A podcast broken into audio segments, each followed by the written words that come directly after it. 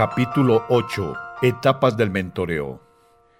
Tom se quedó atónito el domingo que Harry se acercó después de la iglesia a preguntarle si estaría dispuesto a mentorearlo. Harry dijo que lo había observado durante varios años y que vio su madurez espiritual e integridad en diversas áreas de la vida. Quiero ser como tú eres, Tom, le dijo con toda seriedad. Sin considerar en detalle todo lo que esto encerraba, Tom accedió con gusto a la propuesta y sugirió que se reunieran en la semana para tomar café. Tom y Harry se reunieron en una cafetería local. Esto ocurrió por varios meses sin que se hubieran definido estructuras o agendas determinadas. Después de la quinta ocasión de tomar café, Harry le informó a Tom que descontinuaba el mentoreo. En realidad no estoy sacando mayor cosa de esto, Tom. Lo lamento. Los dos abandonaron la cafetería un tanto desanimados. ¿Qué salió mal? En este capítulo discutiremos esto y las maneras de cómo mantener una relación de mentoreo que funciona y a la vez cuándo hacer un cierre de ella. Definiendo las reglas. Dentro de cualquier relación de mentoreo, desde el inicio mismo, uno necesita establecer reglas de juego. Cosas como Primero, ¿cuándo nos reunimos? Segundo, ¿cuánto durará la reunión? Tercero, ¿con qué frecuencia? Cuarto, ¿cuál será el tema de nuestra reunión? Quinto, ¿qué temas, si los hubiera, quedarán como tabú? Sexto, ¿cómo sabremos si hemos conseguido lo que nos propusimos? Son todas preguntas válidas para plantearse en el principio. En otras palabras, para que una relación mentorial tenga éxito, las partes involucradas necesitan entrar conociendo las expectativas del otro y llegar a un acuerdo sobre lo que funciona y lo que no funciona. Se necesita tener una estructura del mentoreo aunque sea mínima. No todas las relaciones de mentoreo son lo mismo. Nosotros dos tenemos algunas que son altamente estructuradas, muy intencionales, mientras que otras relaciones de mentoreo son mucho más informales o menos intencionales. Algunas de las relaciones requieren un acuerdo de mentoreo detallado y se llevan semanalmente, mientras que otras se dan esporádicamente en una reunión en el centro comercial con un café de por medio o por teléfono cuando el mentoreado siente que necesita hablar. Algunas relaciones mentoreales han sido llevadas por años, mientras que otras son de corto plazo. Las relaciones de corta duración tienden a enfocarse en un tema particular o habilidad cuando el mentoreado siente que esto se ha obtenido, nos separamos. Aprendimos mucho de Gordon Shea en su libro Mentorear, cómo desarrollar conductas de mentores exitosos sobre cómo estructurar relaciones de mentoreo. Él describe las relaciones estructuradas de corto plazo, las relaciones estructuradas de largo plazo y las relaciones informales de corto plazo e informales de largo plazo. Según Chia, tanto el mentor como el mentoreado necesitan tomar en cuenta la cantidad de mentoreo requerida y los recursos al alcance inmediato del mentor. En otras palabras, el formato de estructura de la relación y tiempo involucrado, la intensidad, hablará mucho del resultado eventual y el éxito de la relación. Esto es algo que hubiera servido tanto a Tom como a Harry cuando iniciaron el mentoreo juntos. Según el cuadro uno puede ver dos formas de mentoreo, la estructurada y la informal. La diferencia entre estas dos es el grado de estructura que uno da a la relación. En otras palabras, mientras más detalles se definen previos al mentoreo, más estructurada, más formal es la relación. A menos estructura impuesta en la relación, más informal el mentoreo. Lo que Tony y Harry tuvieron era una relación de mentoreo muy informal, pero una que aparece carente de cualquier pizca de estructura. Era simplemente un cafecito, como dicen los holandeses, una excusa para juntarse a tomar café sin que haya mayor substancia en el encuentro. Donde no hay rendición de cuentas, estructural o informal, es más como tomar un poco de aire que lo que es en sí mentorear. La rendición de cuentas de las partes es necesaria para que exista el mentoreo. Ella se evidencia en una relación cuando una de las partes promete hacer algo. Harry puede ser que se comprometa a realizar un cambio en su vida o leer un libro recomendado por Tom. Tom puede ser que prometa chequear cierto artículo que le pueda resultar beneficioso a Harry.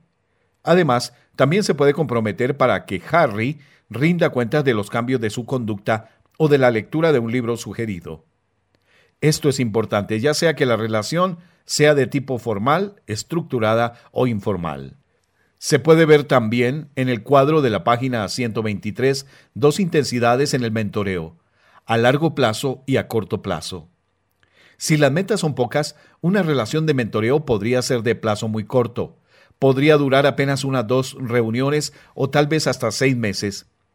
Si las metas son numerosas, la relación puede ser de largo plazo, con hitos que se ubican en el camino conforme se va logrando cada meta. Algunas tareas y algunos aprendizajes requieren periodos largos de tiempo.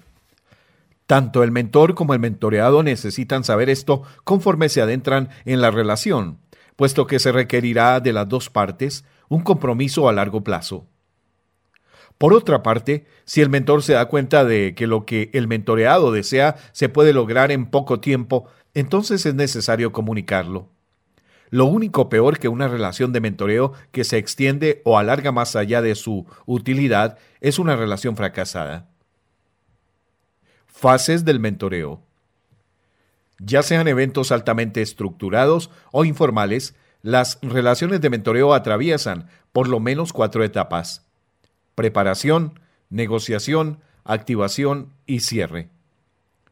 Otro especialista en mentoreo llama a estas cuatro etapas primero cultivo de la tierra, segundo plantar las semillas, tercero alimentar el crecimiento y cuarto recoger la cosecha respectivamente. Un mentor escribe, el simple hecho de estar consciente de estas etapas de mentoreo nos habilita a identificar las señales y letreros necesarios en la etapa de preparación.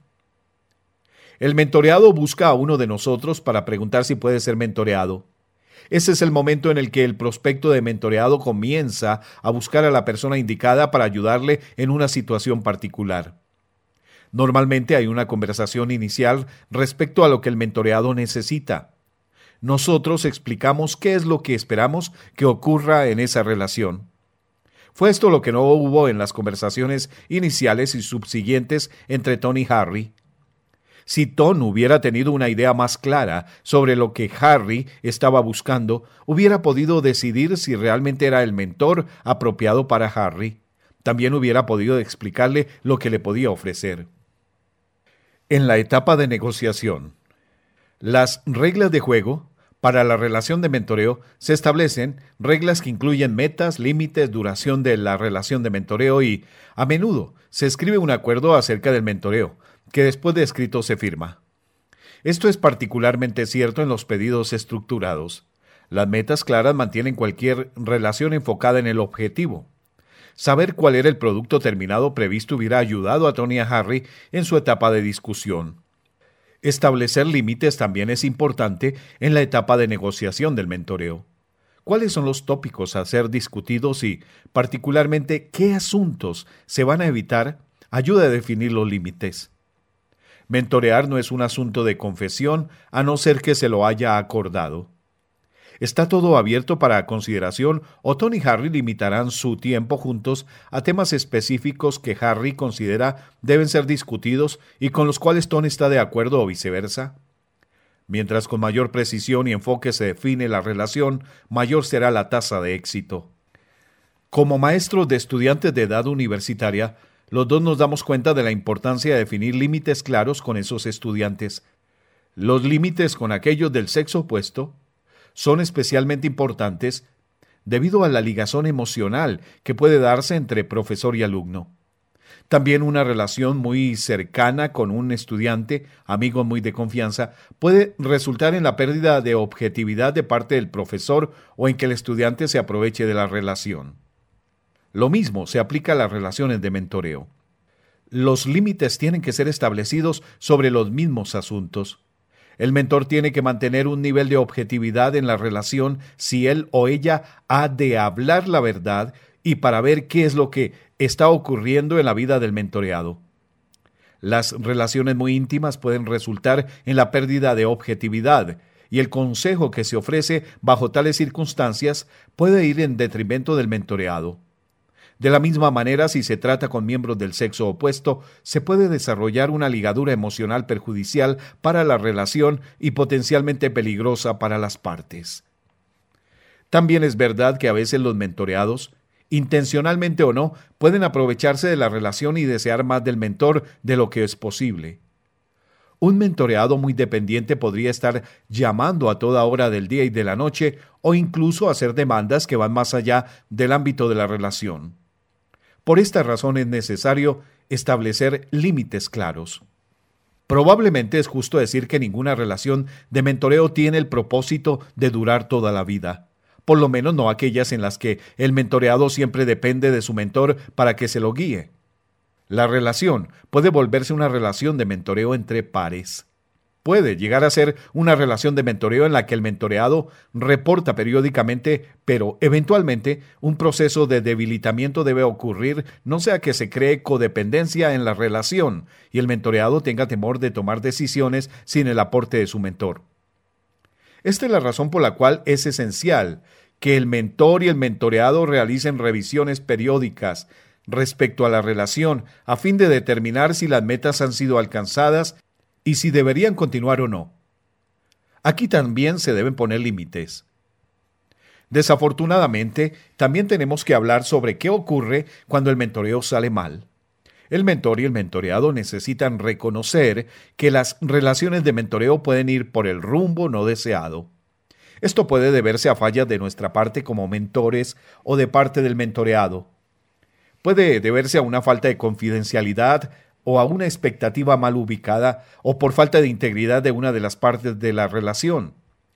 Los desacuerdos fuertes también pueden ser los culpables. Las razones por las que una relación de mentoreo puede volverse desabrida son muchas y de diversa índole. Por esta razón, al definir límites, muchos especialistas en mentoreo sugieren una cláusula de divorcio sin culpa, por llamarla de alguna manera, en la que cualquiera de las partes puede terminar la relación. El mentor y el mentoreado pueden entonces salir campantes de una relación de mentoreo fallida con el menor daño posible a cada una de las partes.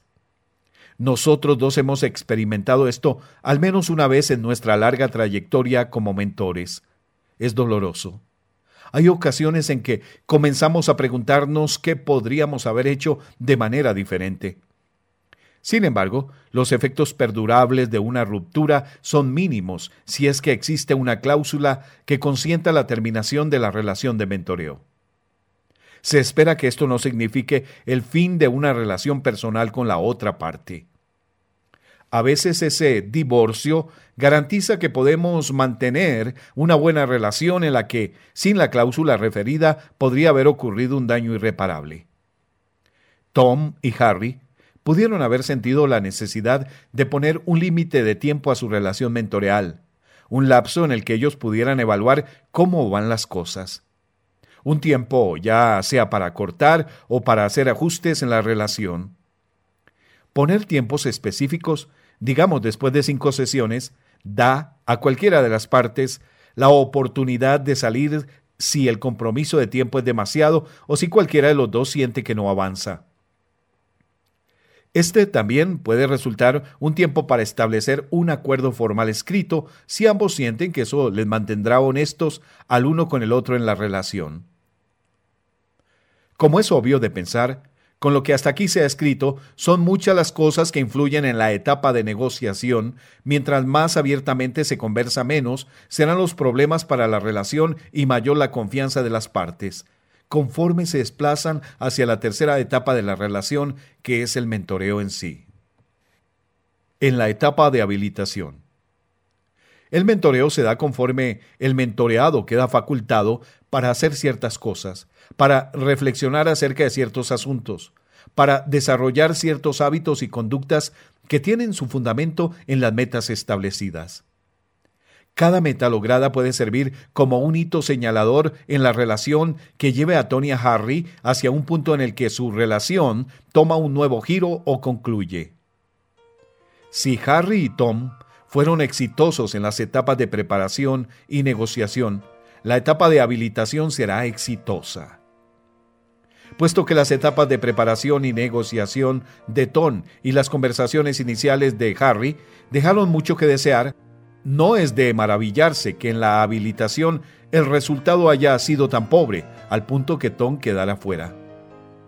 La etapa de cierre pone en evidencia que es hora de algo más. Esto se puede dar basado en las metas que se han cumplido u otros hechos que evidencian que la relación precisa terminar. El proceso del destete se da durante esta última etapa. Debemos estar conscientes que esta etapa puede resultar en tensiones emocionales altas, debido a que la intimidad de la relación está siendo quebrantada, especialmente si ésta se ha mantenido por meses o años, alta intensidad. Si la relación no termina cuando debería, puede tornarse contraproducente.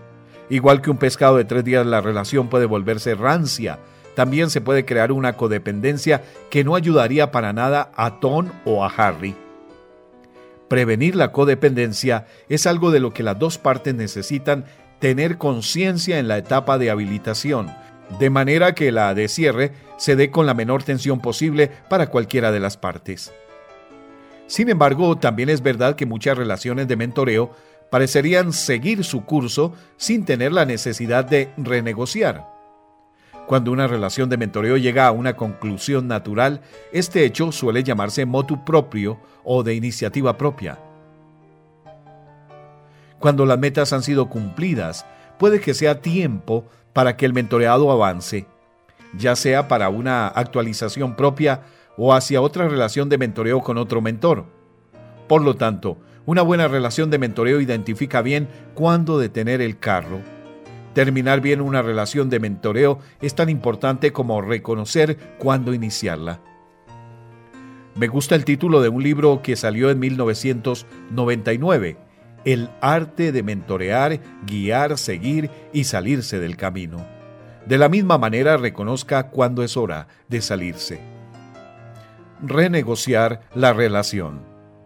Las relaciones de mentoreo también pueden ser renegociadas en esta última etapa del juego se pueden establecer nuevas metas y parámetros al mentoreo para dar una nueva frescura a la relación, una razón de ser. Lo que hace uno en esencia es volver a la segunda etapa, la de negociación para proceder de allí en adelante. Tal vez en las etapas iniciales del mentoreo es mejor definirla como una relación de tiempo corto con la opción de poder siempre renegociarla. Conforme uno adquiere destreza en mentorear, siempre se puede mover a relaciones de mentoreo más largas. Conclusión. En este capítulo hemos visto la importancia de definir las reglas de juego, hemos visto las estructuras mentoreales y sus intensidades de las cuales algunas son estructuradas y a corto plazo, otras estructuradas y a largo plazo, mientras que otras son informales y de corto plazo o informales y a largo plazo. Hemos estudiado las cuatro etapas del mentoreo. La preparación para mentorear, la negociación, que trata los detalles del mentoreo que van a desarrollarse, la habilitación, que consiste en el mentoreo en sí, y el cierre, que lleva el mentoreo a un final o a una fase de renegociación. En el siguiente capítulo estudiaremos en detalle la relación mentoreal en sí. Preguntas para reflexionar. Primero, Determine con su mentoreado las reglas de juego planteadas en este capítulo. Segunda, ¿cuál es la estructura, formal o informal, e intensidad, corto o largo plazo, de esta relación mentoreal? Y tercera, si usted ha experimentado alguna dificultad sobre límites en la relación mentoreal, ya sea como mentor o como mentoreado, coméntelo.